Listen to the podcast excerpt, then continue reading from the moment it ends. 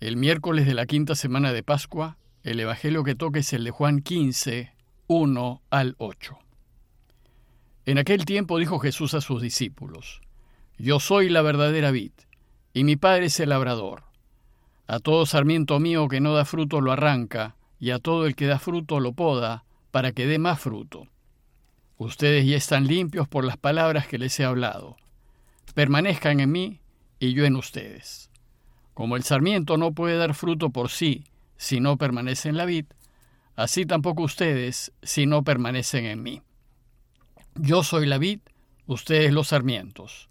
El que permanece en mí y yo en él, ese da fruto abundante, porque sin mí no pueden hacer nada.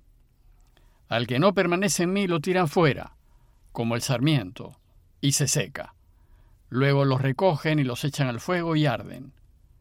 Si permanecen en mí y mis palabras permanecen en ustedes, pidan lo que deseen y se realizará. Con esto recibe gloria mi Padre, con que den fruto abundante, así serán discípulos míos. Una de las muchas enseñanzas que se derivan del texto de hoy es el de nuestras decisiones.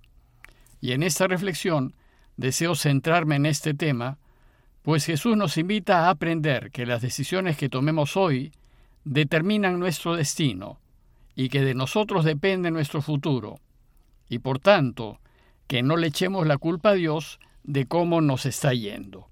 Y la imagen que usa para explicarnos este tema es la vid. A veces a la vid se le llama parra y la parra es la planta que produce la uva. La viña es el terreno en donde se siembra la parra y el que siembra las parras y las cuida es el viñador. En su explicación Jesús va a usar la imagen de la vid porque sus oyentes la podían entender, pues recordemos que el Mediterráneo es región propicia para el cultivo de la uva, y en los pueblos en torno al Mediterráneo se cultiva y se produce el vino. Israel es una tierra cuya costa da al mar Mediterráneo, y el consumo de uva y de vino es extendido. Bueno, pues para la enseñanza de hoy podemos dividir el relato evangélico en tres partes. En la primera, Jesús nos explica el ejemplo que le servirá de comparación, es decir, la vid. En la segunda se centra en una de las partes de la vid, en los sarmientos o ramas, y nos comparará a nosotros con los sarmientos, con el fin de que reflexionemos qué se espera de nosotros y cómo es que debemos vivir nuestras vidas. Y sabiendo esto, en la tercera parte Jesús nos enseña que la decisión de cómo vivir nuestras vidas depende de nosotros, que somos nosotros quienes decidimos nuestro futuro y que en cada decisión que tomemos estamos eligiendo lo que seremos. Veamos la primera parte que es la explicación del ejemplo que Jesús usa para su enseñanza. Y ese ejemplo es la producción de la uva. Recordemos que el público de Jesús era gente del campo que sabía muy bien cómo se daba la uva. Ellos sabían qué es lo que había que hacer y qué es lo que no había que hacer, a fin de que la parra produzca uva. Y en esta comparación Jesús nos va a explicar quiénes forman parte de este ejemplo y qué es lo que se espera de cada uno de nosotros. Jesús empieza su enseñanza diciéndonos que Él se identifica con la vid, es decir, con la parra, con el tronco y que identifica a Dios Padre con el viñador. Y así empieza el texto. Dijo Jesús a sus discípulos, Yo soy la verdadera vid y mi Padre es el viñador. Después Jesús va a identificar a sus discípulos, a nosotros, con los sarmientos. Los sarmientos son esas ramas jóvenes, largas y delgadas que brotan de la vid después de la poda y de las cuales penderán los racimos de uva.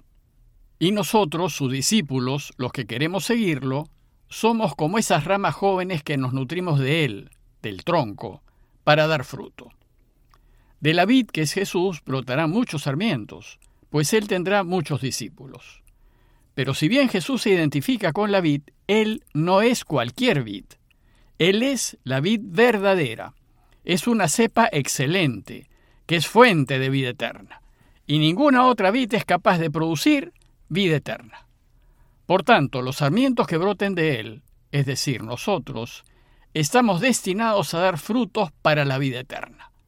Pues si nos nutrimos de ese tronco extraordinario, lo lógico es que demos aquellos frutos que lleven a la vida eterna. Finalmente Jesús identifica a Dios Padre con el dueño de la vid, con el viñador, que es quien la cuida y la trabaja. Pues Dios Padre es el dueño del universo y el Señor de la historia. Él es quien guía la historia y la lleva hacia su meta final. Y Él es quien cuida de su vid y cuida de todos nosotros, sus sarmientos, para que demos buenos frutos. Ahora bien, la razón de existir de la vid es dar fruto y producir uva, mucha uva, a través de sus sarmientos. Y es tarea del viñador cuidar de la vid y de sus sarmientos para que produzca fruto abundante. Por eso dice Jesús, si alguno de mis sarmientos no da fruto, él lo arranca. Y los arranca porque consumen savia y nutrientes y no da fruto, ya que es tarea del viñador eliminar aquellos sarmientos inútiles que no sirven. Más bien, dice el texto, poda a los que dan fruto para que den más fruto. Durante la poda, que es en época de frío, la parra se limpia y se cortan los sarmientos viejos para que broten nuevos sarmientos, y la poda simboliza las dificultades y problemas que encontramos en la vida, que si bien son desagradables, nos hacen más fuertes y mejores. El Padre pues cuida de aquellos sarmientos generosos que permiten la cosecha abundante. Esa parte del relato termina con Jesús diciendo a los suyos, Ustedes ya están limpios por las palabras que les he hablado. Las palabras de Jesús, es decir, sus enseñanzas, son las que nos renuevan el corazón. Y por eso nos dice Jesús que nosotros ya hemos sido limpiados y podados por las palabras que nos ha transmitido el Padre, el viñador, y estamos listos para dar mucho fruto. En la segunda parte del relato, Jesús centra su atención en nosotros, en los sarmientos. Y la pregunta guía es, ¿qué tenemos que hacer nosotros para dar buen fruto? Si fuésemos sarmientos sensatos y razonables, no deberíamos separarnos del tronco. Por eso nos dice Jesús, permanezcan en mí, y yo permaneceré en ustedes. Y esto porque el sarmiento no tiene vida propia, y si no está unido a la vid, se seca. El sarmiento vive porque se nutre de la savia que toma del tronco, de la vid, de Jesús. Por eso necesita estar unido al tronco si espera dar frutos. Así como el sarmiento, dice Jesús, que no puede producir frutos por sí mismo si no permanece en la vid. Y es cierto que nosotros no podemos vivir sin Jesús, no podemos vivir sin alimentarnos de Él. Por eso nos dice Él, tampoco pueden ustedes producir fruto si no permanecen en mí. Si no estamos unidos a Él, no solamente seremos incapaces de producir fruto, sino que además moriremos, nos secaremos, no seremos felices y la vida perderá su sentido.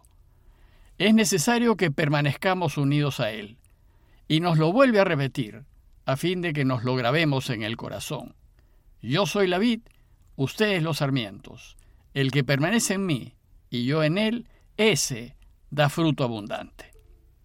Bueno, pues esta segunda parte del relato concluye con una extraordinaria afirmación de Jesús. Porque sin mí no pueden hacer nada. Esa afirmación es el corazón, es el centro de la enseñanza de hoy. Y efectivamente, nada bueno podremos elegir y hacer si no permanecemos unidos a Él. Pues todo lo bueno que hacemos se debe a que Jesús trabaja por medio nuestro. Si queremos ser felices en esta vida y después eternamente felices, tenemos que estar con Jesús, tenemos que permanecer en Él. Entonces, sabiendo esto, en la última parte del relato, Jesús nos enseña que la decisión de cómo vivir nuestras vidas es totalmente nuestra. En otras palabras, cómo llegan a ser nuestras vidas depende exclusivamente de nosotros. Y entonces, mirando nuestro futuro, tenemos dos posibilidades. O elegimos permanecer en Dios o elegimos separarnos de Él. La decisión es nuestra. Y el resultado de nuestras vidas dependerá de nosotros. Podemos elegir separarnos de Él. Pero si así hacemos, ¿en qué terminarán nuestras vidas? Dice Jesús, al que no permanece en mí, lo tiran fuera como sarmientos secos. Luego los recogen y los echan al fuego y arden. Es decir, nos secaremos y no serviremos para nada. Pero podemos elegir acertadamente y quedarnos del lado de Dios, permanecer en Él. Y si elegimos quedarnos con Dios, ¿en qué terminarán nuestras vidas? Dice Jesús, si permanecen en mí y mis palabras permanecen en ustedes, pidan lo que quieran y se les dará. Lo que Jesús nos dice a quienes elegimos permanecer unidos a Él es que el viñador nos cuidará y nos dará lo que pidamos, lo que necesitemos para vivir bien y en paz. Además daremos fruto, mucho fruto, pues dice Él, con esto recibe gloria mi Padre, con que ustedes den fruto abundante. Lo que da gloria a Dios es que lo ayudemos, llevando una vida intachable y preocupándonos por los demás. Si así hacemos, haremos mucho bien. Si elegimos quedarnos con Él, si elegimos siempre ponernos del lado de Dios en todas las decisiones que tomemos, entonces, dice Jesús, serán discípulos míos. Como conclusión, los invito a preguntarnos, ¿y nosotros? ¿Qué tan unidos a Dios estamos? ¿Somos conscientes de que sin Él no podemos hacer nada bueno? y después preguntarnos qué decisiones hemos venido tomando. ¿Le hemos consultado a Dios qué es lo que Él desea que elijamos? ¿Hemos elegido lo que Dios hubiese querido que elijamos? ¿Hemos elegido el mayor bien?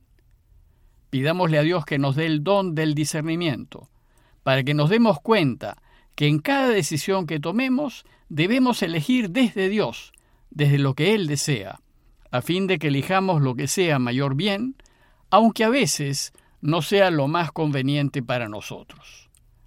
Parroquia de Fátima, Miraflores, Lima.